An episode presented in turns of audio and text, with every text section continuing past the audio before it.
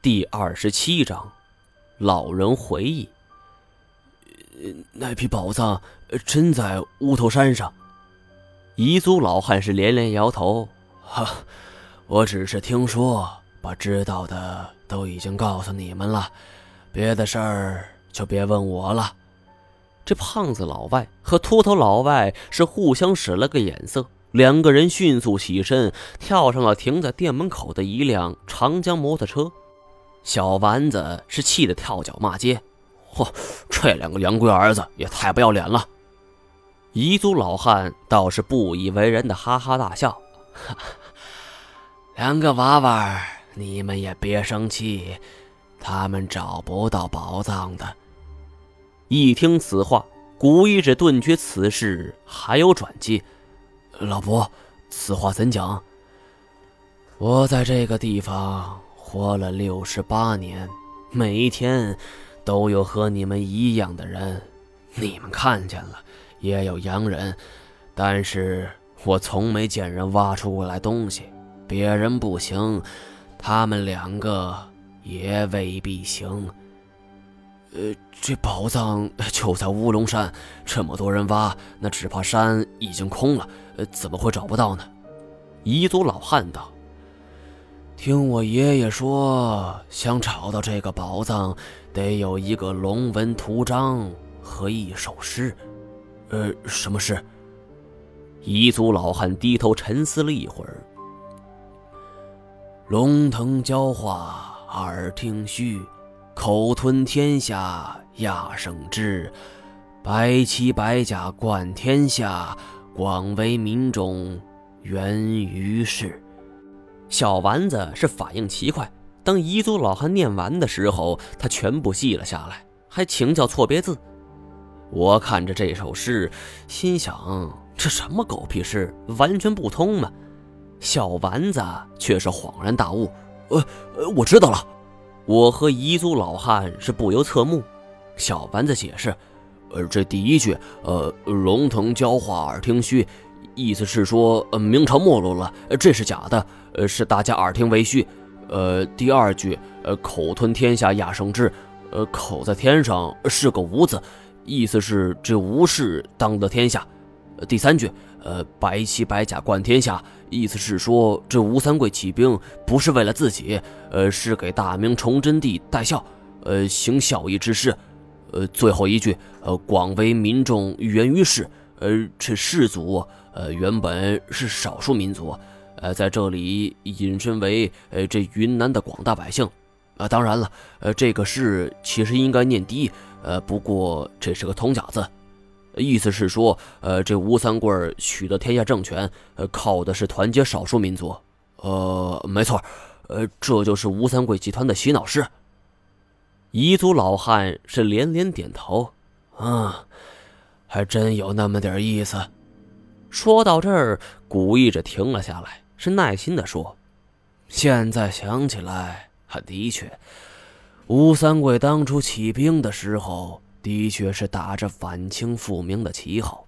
当然，这也只是说说而已。要不然，为什么当初要追至缅甸围剿永历帝呢？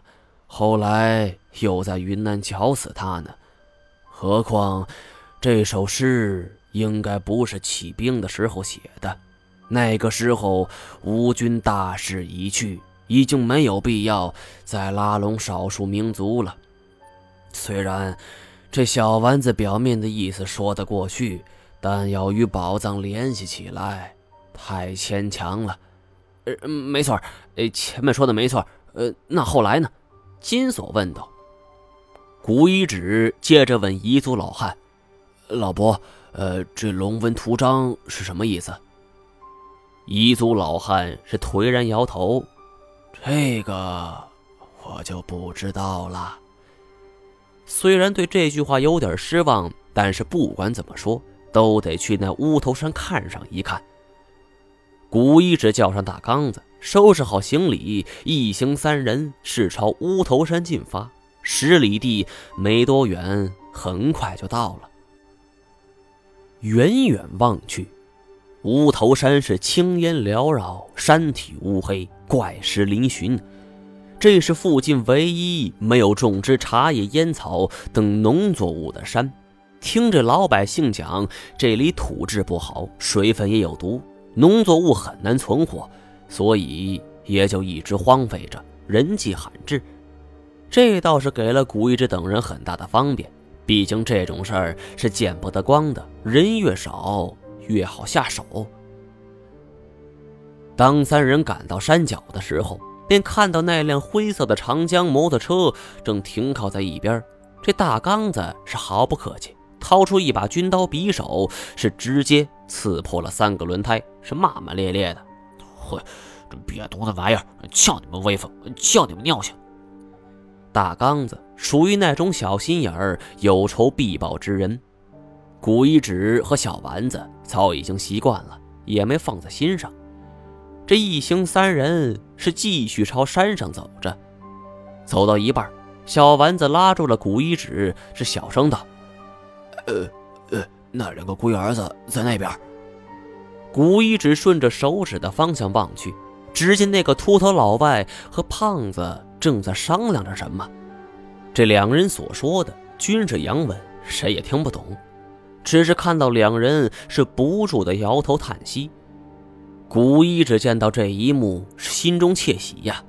只要这两鬼佬找不到，我们就多了一分希望。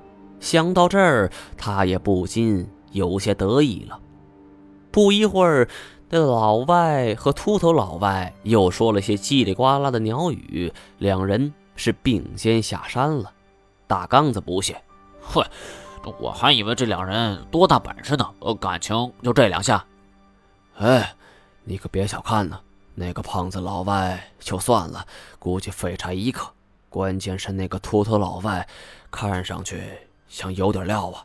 总之，我们得防着点小丸子道：“不是，呃，这山这么大，我们怎么找啊？一寸一寸的找，就算是挖地三尺，也要把宝藏找出来。”